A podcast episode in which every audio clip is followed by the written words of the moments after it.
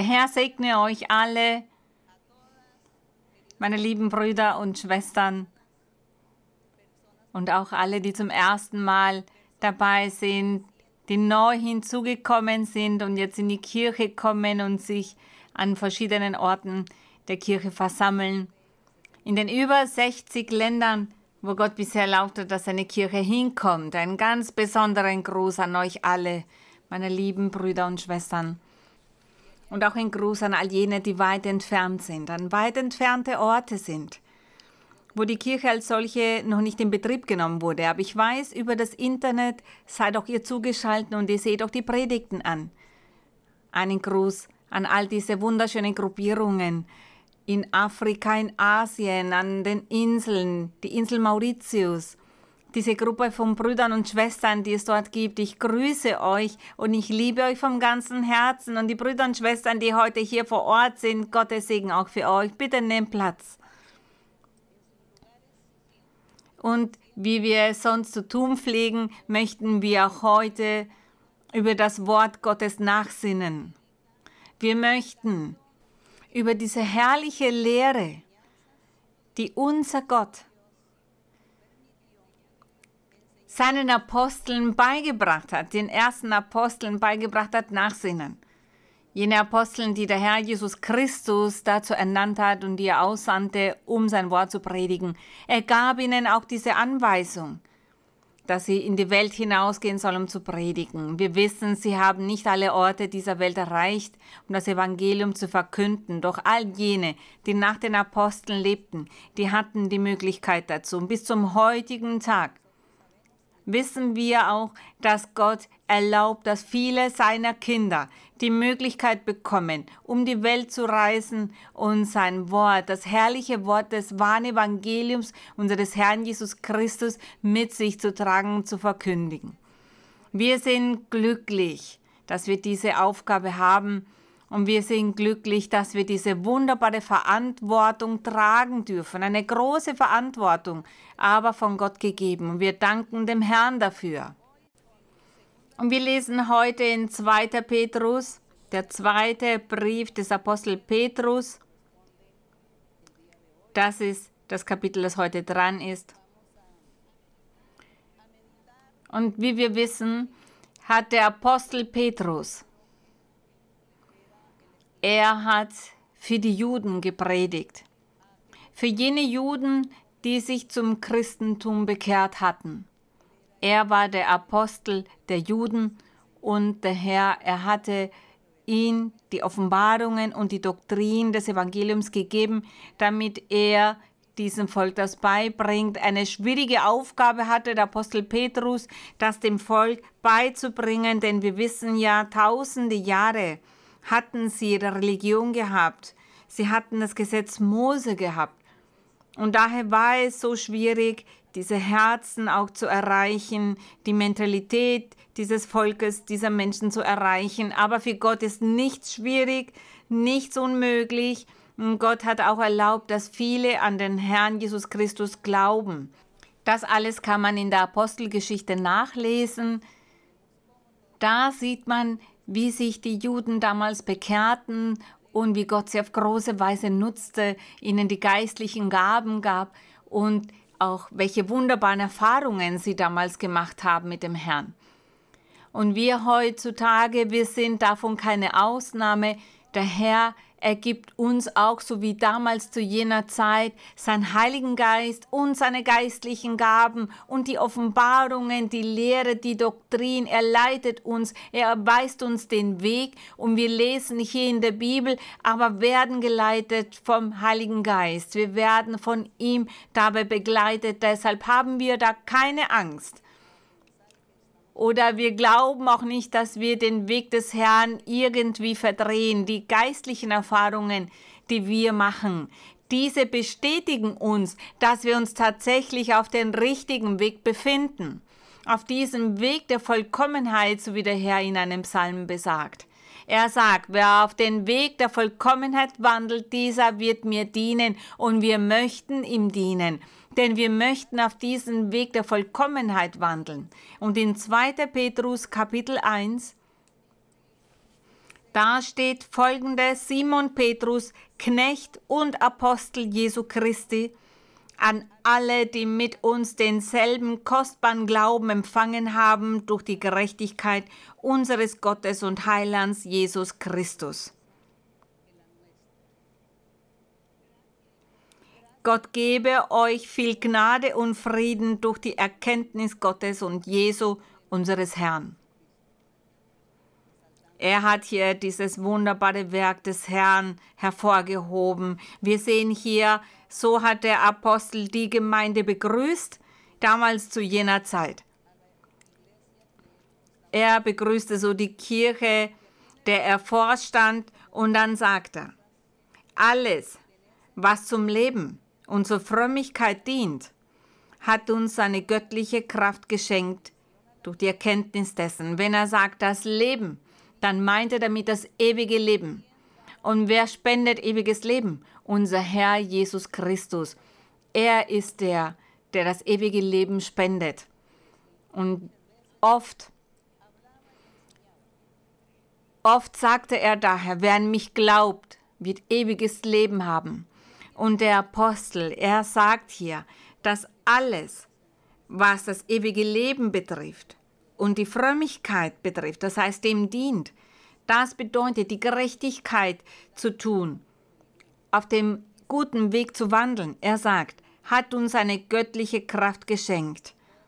Damit meint er all diese Offenbarungen, dieses Wort Gottes, die Erkenntnis in Bezug auf das ewige Leben, die Erkenntnis in Bezug auf die Gerechtigkeit Gottes. Diese sind ihnen gegeben worden durch den Herrn Jesus Christus. Und dann hat der Heilige Geist weiter daran gearbeitet. Und zwar auch in all jenen, die treu dem Weg des Herrn folgten, weitergearbeitet. Und wir lesen weiter. Seine göttliche Kraft geschenkt durch die Erkenntnis dessen, der uns berufen hat, das heißt unser Gott, der Herr Jesus Christus, durch seine Herrlichkeit und Kraft. Das heißt, wir haben hier einen Vers, der uns so stolz macht. Denn zu wissen, dass der Herr schon immer Acht gegeben hat auf jene, die im Herzen bereit sind, auf jene, die seinen Worten Glauben schenken, seiner Lehre, der Predigt des Herrn Jesus Christus von Anfang an geglaubt haben. Und dieses Wort wurde ja dann weiter gepredigt von seinen Aposteln. Und hier sind wir dabei, die Schrift des Apostel Petrus genauer zu analysieren. Und wir möchten uns ansehen, was wir auch heutzutage erleben, was die Aktualität ist was wir von Gott erfahren, wie er sich manifestiert. Denn die Manifestation von gestern, diese erleben wir auch heute und wird auf ewig so sein. Und im Vers Nummer 4, da steht, durch sie sind, das heißt durch diese Erkenntnis, durch diese Kraft des Herrn, durch diese Art und Weise, wie Gott seine Doktrin offenbart, wie er offenbart, dass es das ewige Leben gibt, dass es dann ein Leben nach dem Tod gibt, eine Welt danach gibt. Er sagt, durch sie sind uns die kostbaren und allergrößten Verheißungen geschenkt. Unser Herr, er hat uns wunderbare Verheißungen gemacht, damit ihr durch sie Anteil bekommt an der göttlichen Natur. Er sagt, mit diesen Verheißungen, die unser Gott gemacht hat, die Gott einem Volk gemacht hat, einer Gruppe von Menschen gemacht hat, mit diesen Verheißungen haben wir Anteil an der göttlichen Natur. Zu Recht sagte der Herr Jesus Christus zu den Personen, dass man von neuem geboren werden muss. Als eine Person ihn fragte, mein Herr, was soll ich noch tun, um das ewige Leben zu erlangen? Und der Herr sagte, du musst von neuem geboren werden. Und er fragte, aber das ist doch unmöglich, wieder im Mutterleib und dann wieder geboren zu werden. Doch der Herr sprach nicht von einer körperlichen Neugeburt, sondern von einer geistlichen Neugeburt.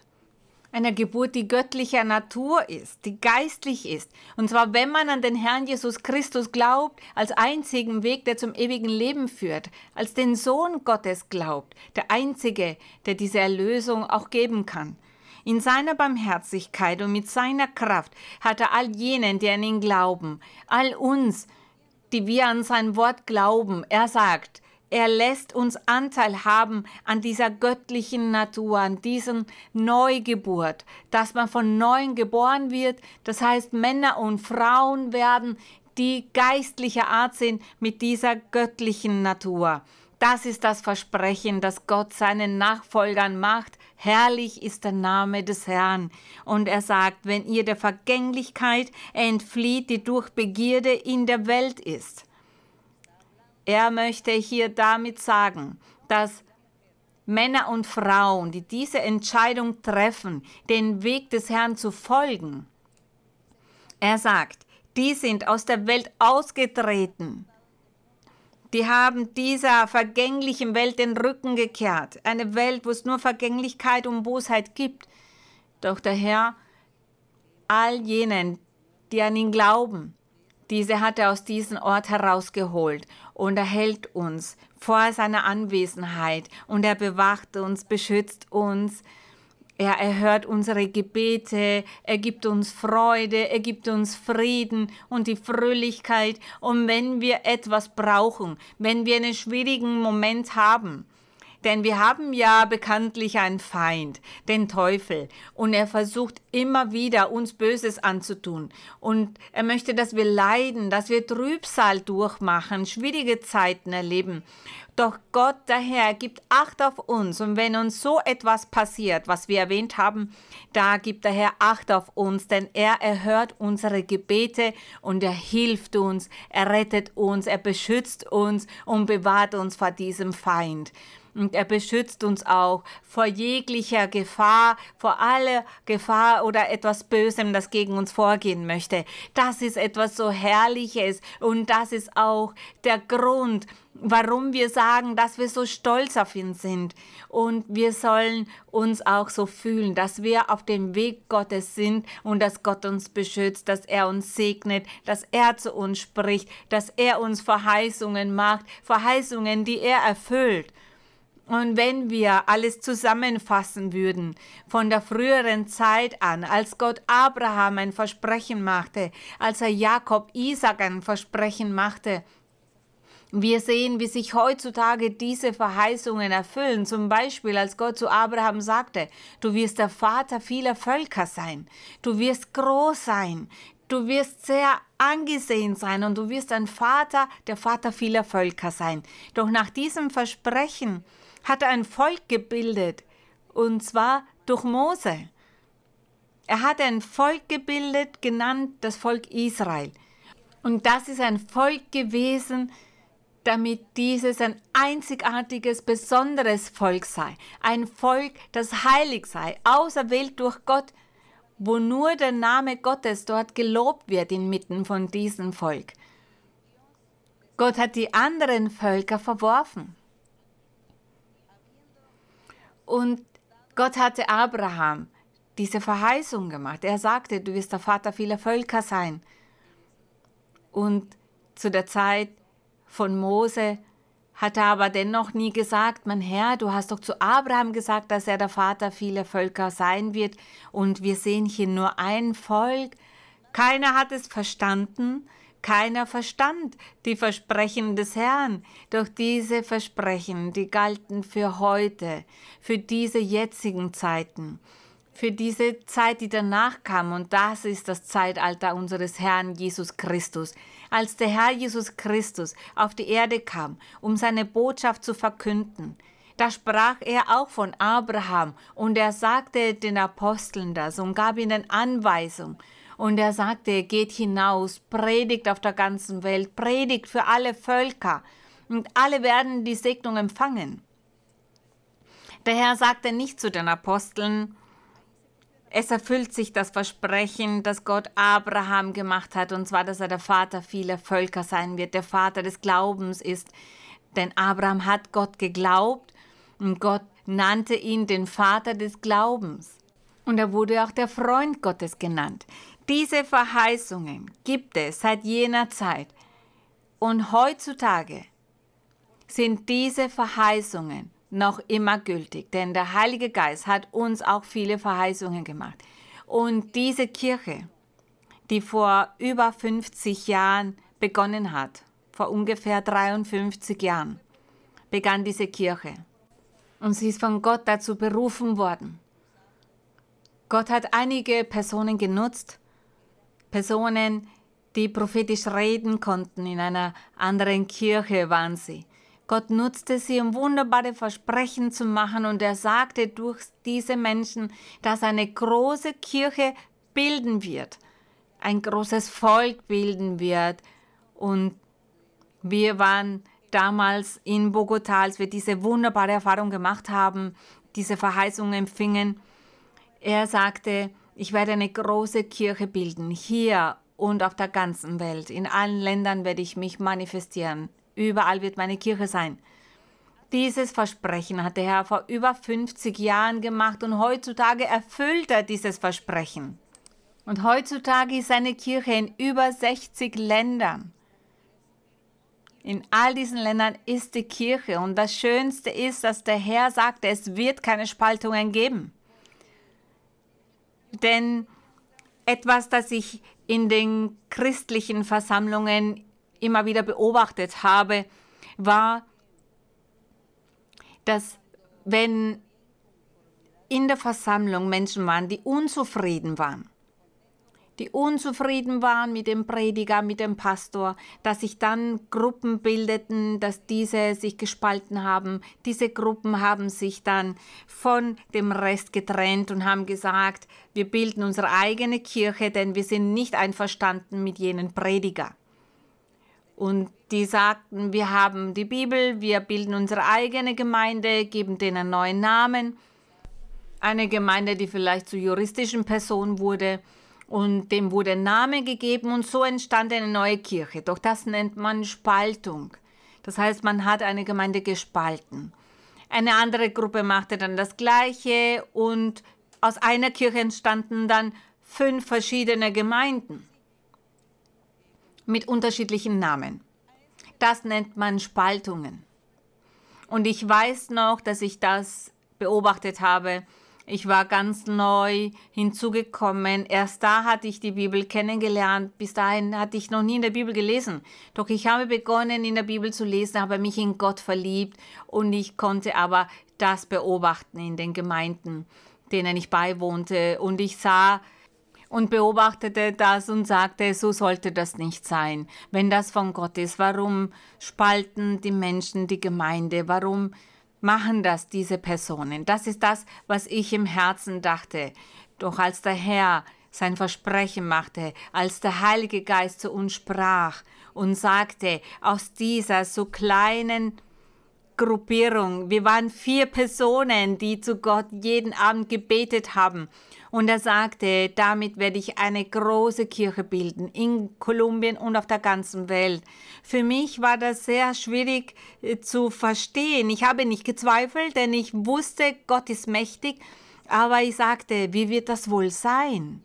Und der Herr wusste, dass ich mir etwas Sorgen machte um diese Spaltungen. Und er sagte, macht euch keine Sorgen, meiner Kirche wird es keine Spaltungen geben. Gerühmt sei Gott und Brüder und Schwestern und all jenen Menschen, die zuhören, möchte ich erzählen, dass es seit über 50 Jahren her ist und es gibt keine Spaltungen.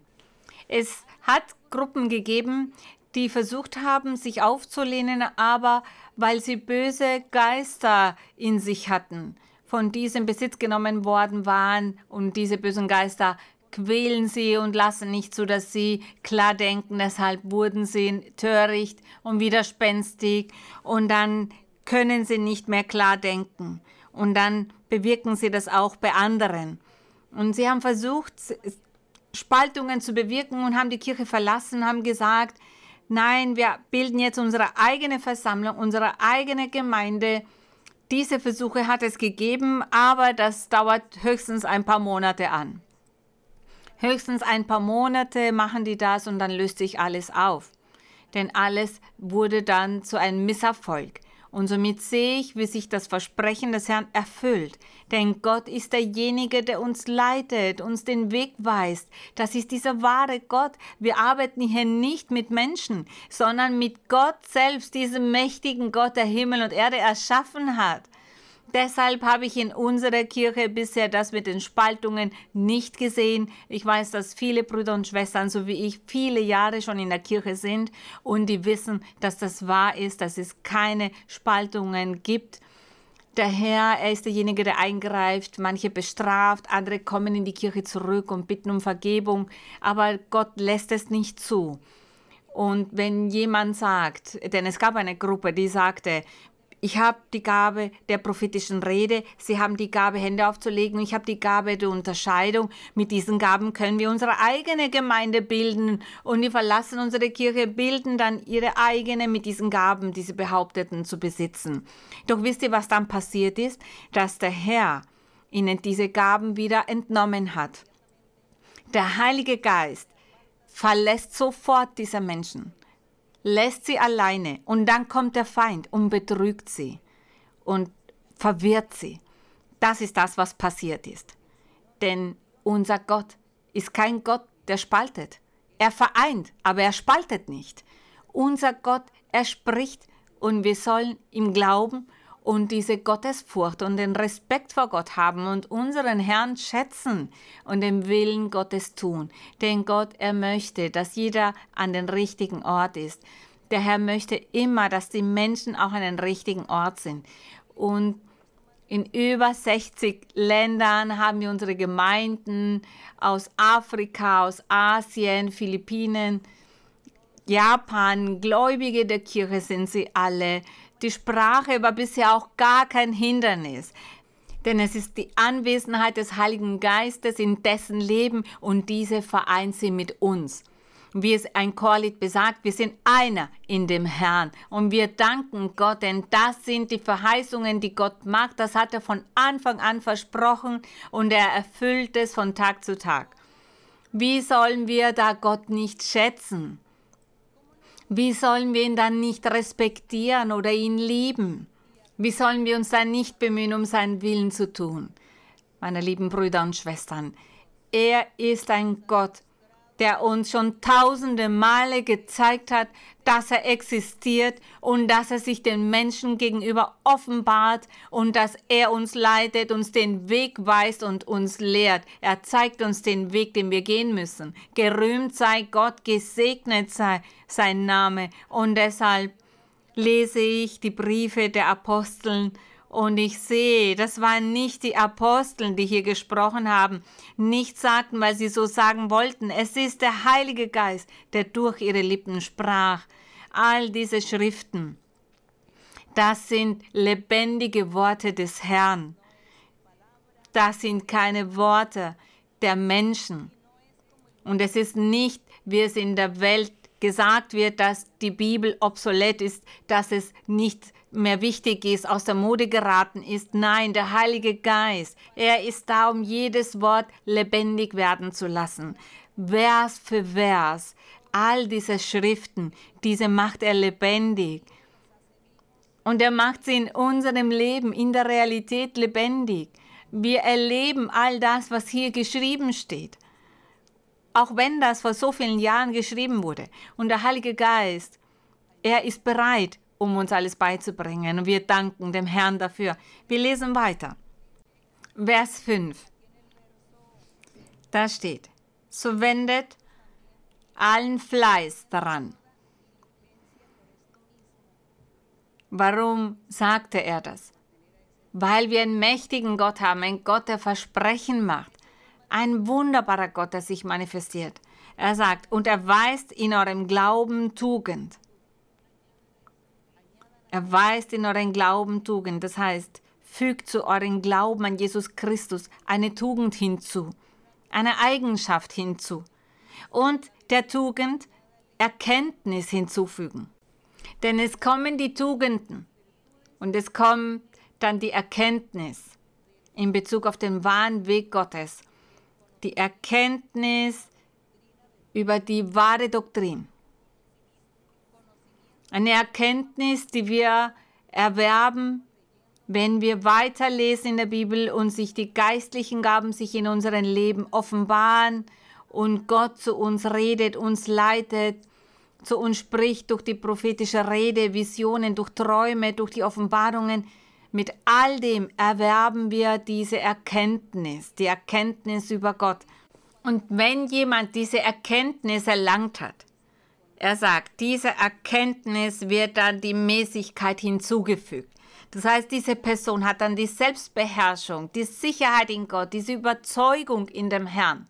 Niemand kann diese Person an den Glauben und die Erkenntnis und Überzeugung nehmen. Das, was diese Person von Gott glaubt, niemand kann das wegnehmen, weil diese Person selbstbeherrscht ist, auch aufgrund der Erkenntnis und aufgrund all der Erfahrungen, die dieser Mensch mit Gott gemacht hat. Erfahrungen, die der Heilige Geist gibt, der jeden Einzelnen gibt, der gesamten Kirche gibt, und zwar durch die Gaben des Geistes. Und er sagt, und in der Kenntnismäßigkeit und in der Mäßigkeit Geduld und in der Geduld Frömmigkeit. Das bedeutet frömmig, gerecht sein, rechtschaffen zu sein vor Gott und das Gute tun. All diese Eigenschaften, all diese Tugenden, all das führt dazu, dass die Person empfängt, weil dessen Herz für Gott bereit war, weil diese Person den Glauben hat an diesen lebendigen, mächtigen und wahren Gott.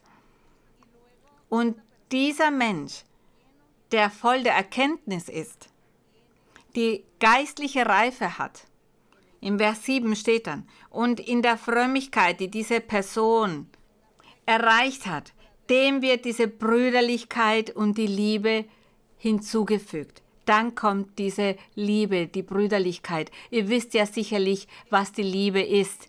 Die Liebe ist nicht das, was die meisten glauben, dass es da um Umarmungen, Küsschen geht, um Liebkosungen geht, um zu sagen, ich liebe dich. Nein, die Liebe.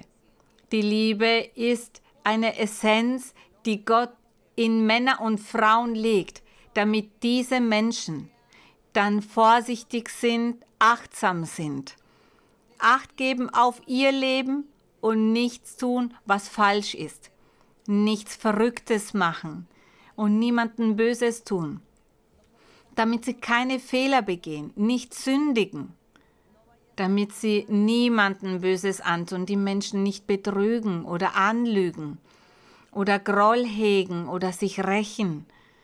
Damit sie niemanden reinlegen oder Ehebruch begehen oder Unzucht treiben dieser Mensch tut das alles dann nicht, weil sie Liebe hat, weil Gott diesem Menschen diese Liebe gegeben hat. Denn die Liebe ist das perfekte Band innerhalb eines Gläubigen, der oder die auf Gott vertraut und dessen Leben, dessen Herz und all deren gute Absichten auf Gott gelegt hat, um nur für Gott zu leben. Gott gibt dann diesem Menschen all diese guten Eigenschaften. Und die Liebe, sagt er zum Schluss, das heißt, die Person, die Person verlangt dann gar nicht mehr nach der Sünde. Sie wird nicht mehr sündigen, weil sie nun diese Liebe hat. Diese Liebe ist das perfekte Band, das Allerhöchste, was ein Mensch erreichen kann und erhalten kann in Bezug auf Tugenden oder positiven Eigenschaften, wie wir das alles auch bezeichnen mögen. Dinge, die übernatürlich und geistlicher Art sind, die wir gar nicht greifen können. Das ist nichts Materielles. Das sind Dinge, die man fühlt und lebt und tut. Gott, er macht all das in einen Gläubigen. Und wir wünschen uns dieses Band der Liebe zu erreichen. Dort wollen wir hin, damit Gott eines Tages sagt, dieser Mensch hat Liebe, dieser Mann, diese Frau, sie haben Liebe, weil sie nicht mehr sündigen, weil sie gar nicht mehr sündigen. Auch wenn die Person noch in der Welt lebt und dort zusammenkommt mit den Menschen, mit der Gesellschaft, so muss es auch sein. Auch wenn diese Person vieles sieht und vieles hört, dennoch lässt sie sich davon nicht beflecken und tut nichts Böses und handelt nicht danach, weil dieser Mensch genau diese Phase der Liebe erreicht hat für Gott. dieser Mensch lebt dann, um die anderen glücklich zu machen, denn jemand, der Liebe hat, ist selbst glücklich und macht die anderen auch glücklich, weil sie ja niemandem Böses tut. Das sind diese wahren Tugenden und Eigenschaften, die Gott seinen Gläubigen gibt, jenen, die ihn folgen, jene, die bereit sind, seinen Willen zu tun und den Herrn zu erfreuen. Und dann sagt er in Vers 8, denn wenn dies alles reichlich bei euch ist, er sagt, wenn das alles reichlich bei euch ist, wird es euch nicht faul und unfruchtbar sein lassen in der Erkenntnis unseres Herrn Jesus Christus. Damit sagt er, dass dieser Mensch dann nicht mehr faul sein wird, weil diese Person voller Tugenden und guten Eigenschaften ist, die Gott diesem Menschen gegeben hat, weil die Person sich darum bemüht hat und sich das vor Gott auch verdient hat. Vers 9. Wer dies aber nicht hat, das heißt diese Tugenden und Eigenschaften nicht hat, diese Werte nicht hat, der ist blind und tappt im Dunkeln und hat vergessen, dass er rein geworden ist von seinen früheren Sünden. Er sagt somit, jemand, der die Entscheidung trifft, dem Weg Gottes zu folgen und dann für eine Zeit lang aufhört zu sündigen, aber dann nicht dabei bleibt, nicht feststand, sondern umkehrte und wieder das aufgenommen hat, was dieser Mensch früher tat. Er sagt, diese Person ist blind und die hat vergessen, auf welchem Weg sie sich befand. Vers 10. Darum, Brüder und Schwestern, bemüht euch umso eifriger, eure Berufung und Erwählung festzumachen. Er ratet uns, dass wir feststehen sollen, denn wir wählen den Weg Gottes und wir sollen feststehen und mit festem Schritt darauf wandeln. Denn wenn ihr dies tut, werdet ihr niemals straucheln. Dieser Mensch wird immer wieder hochgehoben werden. Und Gott wird dieser Person dann Wachstum geben und ihr einen hohen Platz zuweisen. Ansehen geben, das ist das Versprechen, Vers 11. Und so wird euch reichlich gewährt werden der Eingang in das ewige Reich unseres Herrn und Heilands Jesus Christus. Gerühmt sei Gott, wir danken dem Herrn für diese Verheißung. Was für wunderbare Verheißungen, die er uns macht. Und obwohl der Apostel Petrus hier für die Gemeinde damals predigte, für seine Kirche predigte, nehmen wir diese Lehre auch auf, denn auch heutzutage ist der Heilige Geist bei uns und er ist derjenige, der uns leitet, uns belehrt und das Verborgene aus unserem Herzen hervorholt und uns all diese Dinge auch zeigt, damit wir uns ändern, damit wir besser werden in unserem Leben. Wir danken ihm dafür. 12. Darum will ich euch alle Zeit daran erinnern, obwohl ihr es wisst und gestärkt seid in der Wahrheit, die nun gegenwärtig ist. Er hat immer wieder das Gleiche wiederholt, damit sie es nicht vergessen, damit sie den Weg nicht vergessen und nicht umkehren. Heutzutage tun wir es genauso und der Heilige Geist erinnert uns auch immer wieder an das Gleiche. Er wiederholt die gleichen Dinge, damit wir sie nicht vergessen. 13. Ich halte es aber für richtig, solange ich in dieser Hütte bin, euch zu wecken und zu erinnern. Gemeint war sein Körper, denn ich weiß, dass meine Hütte bald abgebrochen wird, wie es mir auch unser Herr Jesus Christus eröffnet hat.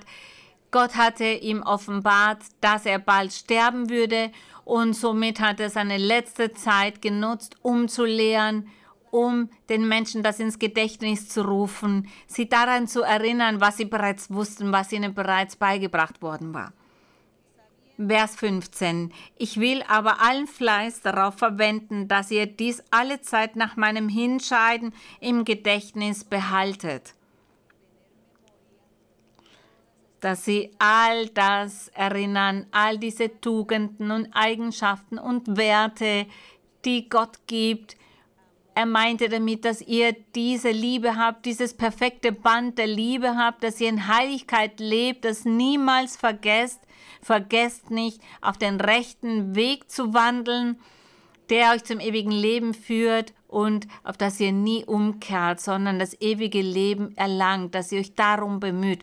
Das war der Wunsch von Petrus, ein Wunsch, den wir heute aufnehmen, annehmen, denn auch heute haben wir den Heiligen Geist bei uns und er spricht immer wieder zu uns, weist uns zurecht, erinnert uns an alles. Er sagt immer wieder, vielleicht, warum hast du in deinem Herzen noch diese Verbitterung?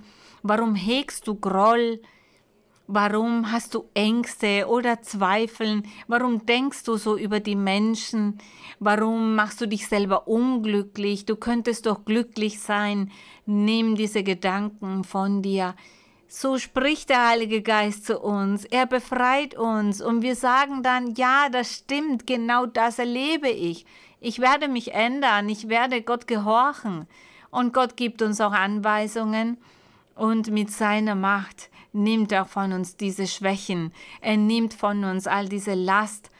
Und somit sind wir dann frei. Jedes Mal, wenn er zu uns spricht, werden wir befreit. Wenn Gott zu uns spricht, durch Träume, durch die Offenbarungen, durch die prophetische Rede, Gott spricht so zu uns und dann werden wir befreit. In unseren Gedanken, in unserer Mentalität fühlen wir uns dann frei und wir sind dann glücklich. Das ist das, was Gott immerzu mit uns macht. Er macht das immerzu. Denn es ist nicht so, dass der Herr einmal die Woche arbeitet oder alle drei Jahre. Nein, der Herr arbeitet immer an uns. Zu jeder Zeit sollen wir daher beten, zu ihm flehen, ihn um Hilfe bitten. Immer sollen wir nach dem Herrn suchen vom Herzen. Im Vers 16, da steht, denn wir sind nicht ausgeklügelten Fabeln gefolgt, als wir euch kundgetan haben, die Kraft und das Kommen unseres Herrn Jesus Christus, sondern wir haben seine Herrlichkeit mit eigenen Augen gesehen. Der Apostel sagte somit zu ihnen, dass all das, was sie gepredigt hatten, oder das, was sie da in dem Moment predigten, das, was sie zu erkennen gaben, der Weg zum ewigen Leben, die Kraft Gottes, das Kommen des Herrn. Er sagte, dass sie nicht auf Fabeln zurückgriffen oder auf Philosophien oder ausschweifende Reden, die menschliche Art waren, sondern dass sie lehrten, was die Wahrheit war, weil sie Zeugen gewesen waren. Sie selbst hatten es erlebt.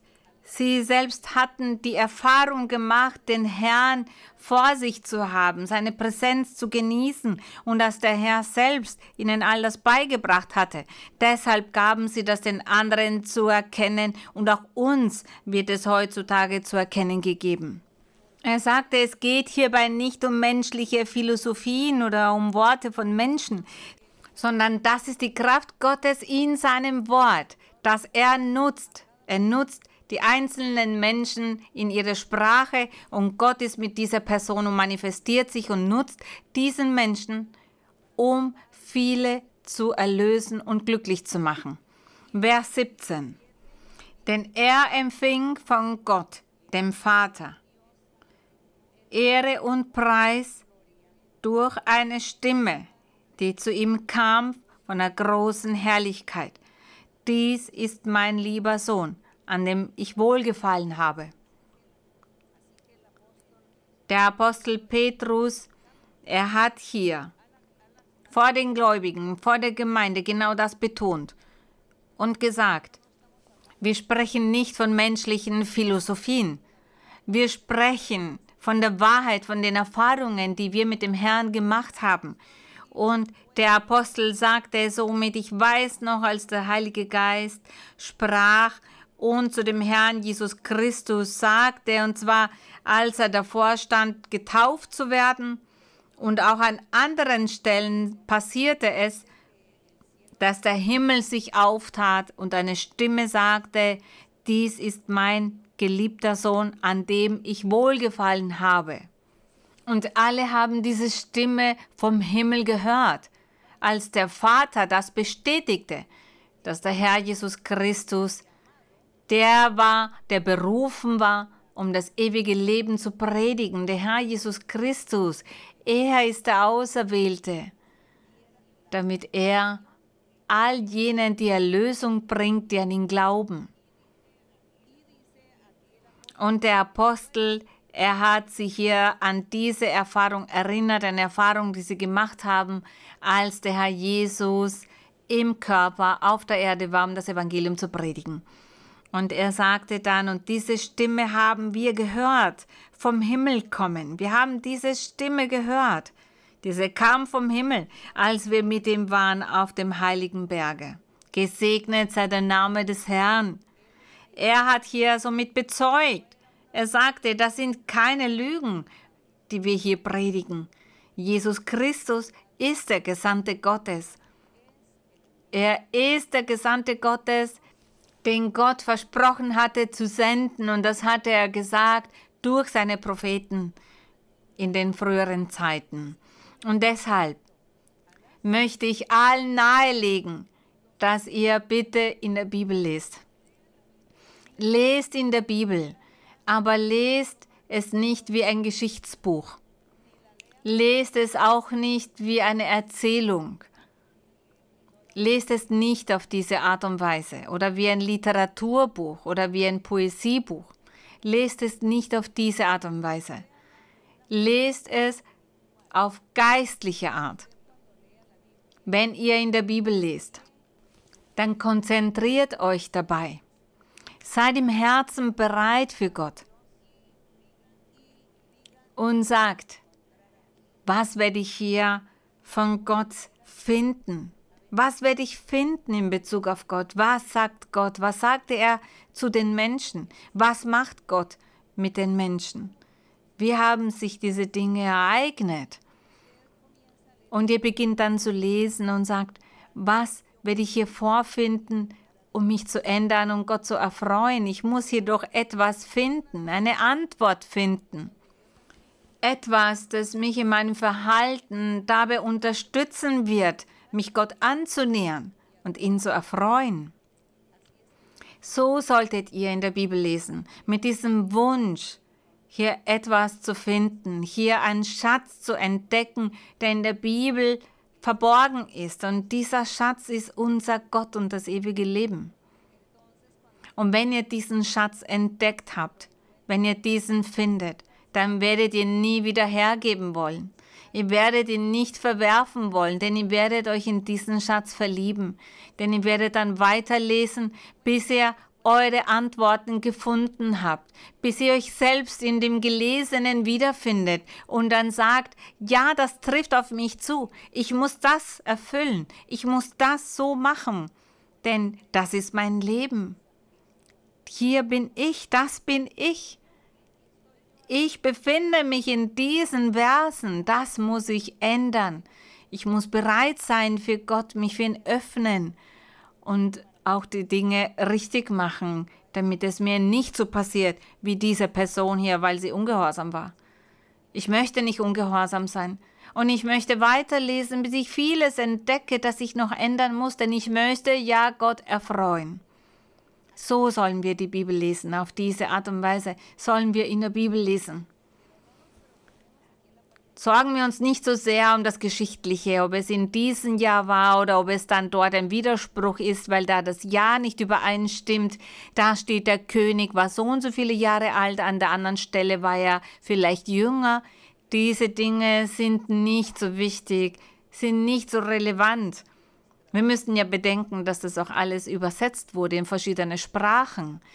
Aber wenn es um das Wort geht, was vom Geist Gottes ist, als Gott zu den Personen sprach, Anweisungen machte, Verheißungen aussprach, einige segnete, andere bestrafte, da wo Gott sich manifestiert, da gibt es keine Fehler in der Übersetzung. Vielleicht sehen wir unterschiedliche Jahreszahlen in den Übersetzungen, dass es hier fünf Jahre waren, dort sechs Jahre, aber was den Geist des Herrn betrifft, da gibt es keinen Fehler. Die Übersetzer, die mussten Wort für Wort übersetzen, denn sie waren nicht in der Lage dazu, es auszulegen. Und da sie nicht die Fähigkeit hatten, es auszulegen, haben sie es genauso wie Gott es gesagt hat durch die Propheten auch aufgeschrieben. So haben sie es auch übersetzt. Und wir heutzutage, wir sind so stolz darauf, denn in keinster Weise sind wir hier orientierungslos. Denn Gott, er erklärt uns alle Dinge. Und wenn etwas für uns zu schwierig ist, dann lehrt es uns der Heilige Geist. Dann klärt er uns diesbezüglich auf und er sagt dann, die Dinge sind so und so gewesen. So hat sich das ereignet. Heutzutage könnte man das auch anders machen. Das heißt, der Heilige Geist, er ist derjenige, der uns heutzutage alles beibringt. Gerühmt sei Gott. Die Menschen sind diesbezüglich unwissend. Die Menschen sagen, die Bibel, die gehört in die Bibliothek. Nein, die Bibel ist ein großer Schatz. Wollt ihr diesen Schatz finden? Sucht nach ihm, aber auf geistliche Art und Weise. Konzentriert euch, seid bereit für Gott und ihr werdet diesen Schatz auch finden. Ein Schatz, den der Apostel Petrus hier auch lehrte. Er lehrte das für die Menschen damals, aber wir lernen genauso davon. Vers 18, da sagt der Apostel Petrus, und diese Stimme haben wir gehört vom Himmel kommen, als wir mit ihm waren auf dem heiligen Berge, als er nämlich sagte, dies ist mein lieber Sohn, an dem ich wohlgefallen habe. Dann sagt er, wir waren auf dem heiligen Berge und dann im Vers 19, umso fester haben wir das prophetische Wort und ihr tut gut daran, dass ihr darauf achtet, als auf ein Licht, das da scheint an einem dunklen Ort, bis der Tag anbricht und der Morgenstern aufgeht in euren Herzen. Gerühmt sei der Herr. Was für ein wunderschöner Vers. Er sagt damit, wir haben die Worte der Propheten, die früher das geweissagt haben. Das ist das Wort Gottes und das ist das, was am sichersten ist, denn sie sprachen von Jesus Christus und heutzutage sehen wir, wie sich diese Worte erfüllt haben. Das, was sie damals prophezeit haben, hat sich erfüllt. Und er sagt, unser geistliches Leben beginnt dann zu wachsen, fortzuschreiten und wird verglichen mit dem Tag, wenn der Tag anbricht bis die Sonne ihren Höhepunkt erreicht. Er sagt, so wird unser geistliches Leben sein. Vers 20, und das sollt ihr vor allem wissen, dass keine Weissagung in der Schrift aus eigener Auslegung geschieht. Da sagt der Apostel, er sagt, keine Weissagung, keine Prophezeiung ist aus eigener Auslegung, das heißt, wird auf persönliche Weise ausgelegt. Die Weissagung wird vom Heiligen Geist ausgelegt. Petrus sagte somit, der Heilige Geist ist derjenige, der mich das alles lehrte. Er lehrte mich, was die Doktrin bedeutet, was die Prophezeiung von den Propheten von früher bedeuten. Der Heilige Geist hat mir die Doktrin beigebracht. Und hier erklärt er es. Er sagt, keine Weissagung wird von Menschen ausgelegt. Es ist der Heilige Geist, der seinen Nachfolgern die Erklärung dazu gibt, die Auslegung dazu gibt. Und ich weiß, ihr wünscht euch, Nachfolger des Herrn zu sein und dass Gott euch allen sein Wort offenbart und beibringt, seine verborgenen Geheimnisse offenbart und beibringt. Und ihr werdet diesen Schatz finden. Man muss nur weitersuchen nach diesem Schatz. Vers 21. Denn es ist noch nie eine Weissagung aus menschlichem Willen hervorgebracht worden, sondern getrieben vom Heiligen Geist haben Menschen in Gottes Auftrag geredet, gemeint sind auch die Propheten. Im Auftrag vom Geist Gottes. Lesen wir gemeinsam, denn es ist noch nie eine Weissagung aus menschlichem Willen hervorgebracht worden, sondern getrieben vom Heiligen Geist haben Menschen in Gottes Auftrag geredet. Gerühmt sei unser Gott. Wir danken dem Herrn und welch Freude uns das bereitet und wir sind so stolz darauf, dieses Wort kennengelernt zu haben, dieses Buch namens Bibel kennengelernt zu haben, diesen Weg kennengelernt zu haben, diesen Weg, auf den uns der Heilige Geist leitet und führt. Gott lebt und Gott spricht auch heute. Er ist kein Mythos. Gott ist real. Ich möchte euch alle dazu motivieren, in der Bibel zu lesen. Sucht nach diesem Weg. Lobt den Vater, den Schöpfer von Himmel und Erde. Schreitet immer vorwärts und vertraut auf den Herrn. Der Weg ist der Herr Jesus Christus. Er ist der Weg, er ist das Leben. Und durch ihn erlangen wir die Erlösung. Durch ihn erlangen wir das ewige Leben. Gott segne euch alle. Der Herr, der Heilige Geist möge bei euch sein und euch leiten und euch den Weg weisen und euch an der Hand nehmen, bis zum ewigen Leben führen. Und dass wir uns dort eines Tages alle treffen und Gott loben, Gott verherrlichen, denn er verdient es. Lasst uns beten, himmlischer Vater, heiliger Gott, im herrlichen Namen deines Sohnes Jesus Christus von Nazareth, beten wir zu dir in diesem Moment und wir loben dich und wir segnen dich. Wir geben dir die Ehre und den Ruhm. Wir danken dir, mein Herr. Wir danken dir für deine Barmherzigkeit, für dein Wort, für deine Vergebung. Wir danken dir für deine Geduld. Wir sprechen zu dir, mein Herr, mit ganz einfachen, schlichten Wörtern, doch in unserem Herzen sind wir bereit für dich. Unser Herz ist groß für dich und möchte dich ehren und dich verherrlichen und dir danken für all deine Wohltaten, all die Wohltaten, die wir von dir empfangen. Danke, mein Herr, dass wir diesen Weg kennenlernen durften. Wir danken, denn wir genießen dieses Vorrecht, dass du uns berufen hast. Du hältst uns hier vor deiner Anwesenheit und du hast uns so wunderbare Versprechen gemacht und gesagt, dass wenn wir dir folgen, wenn wir auf diesem Weg der Vollkommenheit wandeln, dass wir dann eines Tages das ewige Leben erlangen werden und in einer glücklichen Welt leben werden, auf einer neuen Erde mit einem neuen Himmel. Das sind deine Verheißungen, mein Herr, und wir wollen an diesen Ort gelangen und alles dort mit dir genießen. Doch auch jetzt, mein Herr, genießen wir deine Präsenz. Wir genießen die Präsenz des Heiligen Geistes und wir danken dafür. Mein Herr, auch wenn wir irdisch sind, sind wir dennoch glücklich, wenn der Heilige Geist sich in unserem Leben offenbart. Wir fühlen eine so große Freude. Wie ist es wohl bei dir in der Ewigkeit, mein Herr?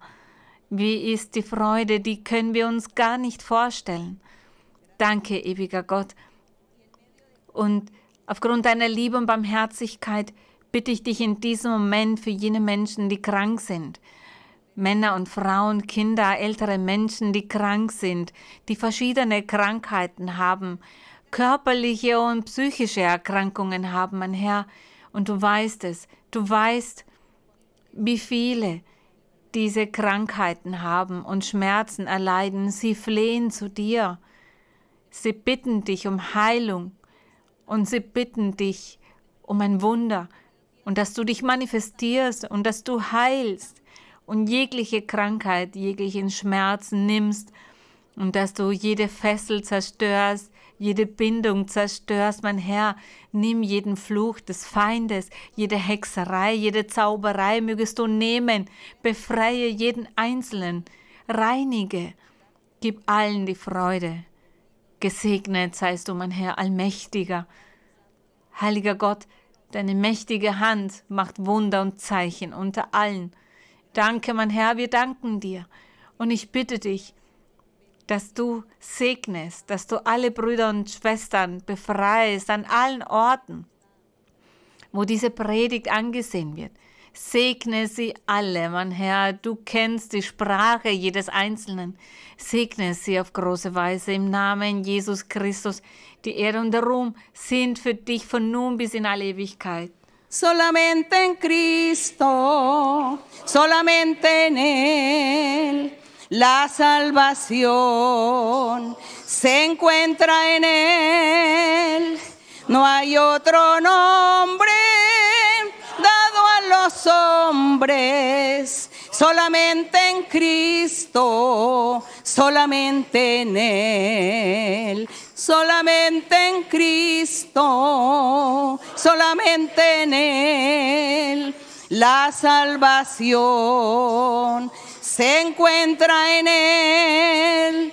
No hay otro nombre dado a los hombres solamente en Cristo, solamente en Él. Gerühmt sei unser Herr, wir danken Gott, meine lieben Brüder und Schwestern. Gott segne euch alle, eine kräftige Umarmung für euch alle. und für die Kinder viele Küsschen. Gott segne euch. Vielen Dank. Auch für die Brüder hier vor Ort. Gottes Segen. Vielen Dank.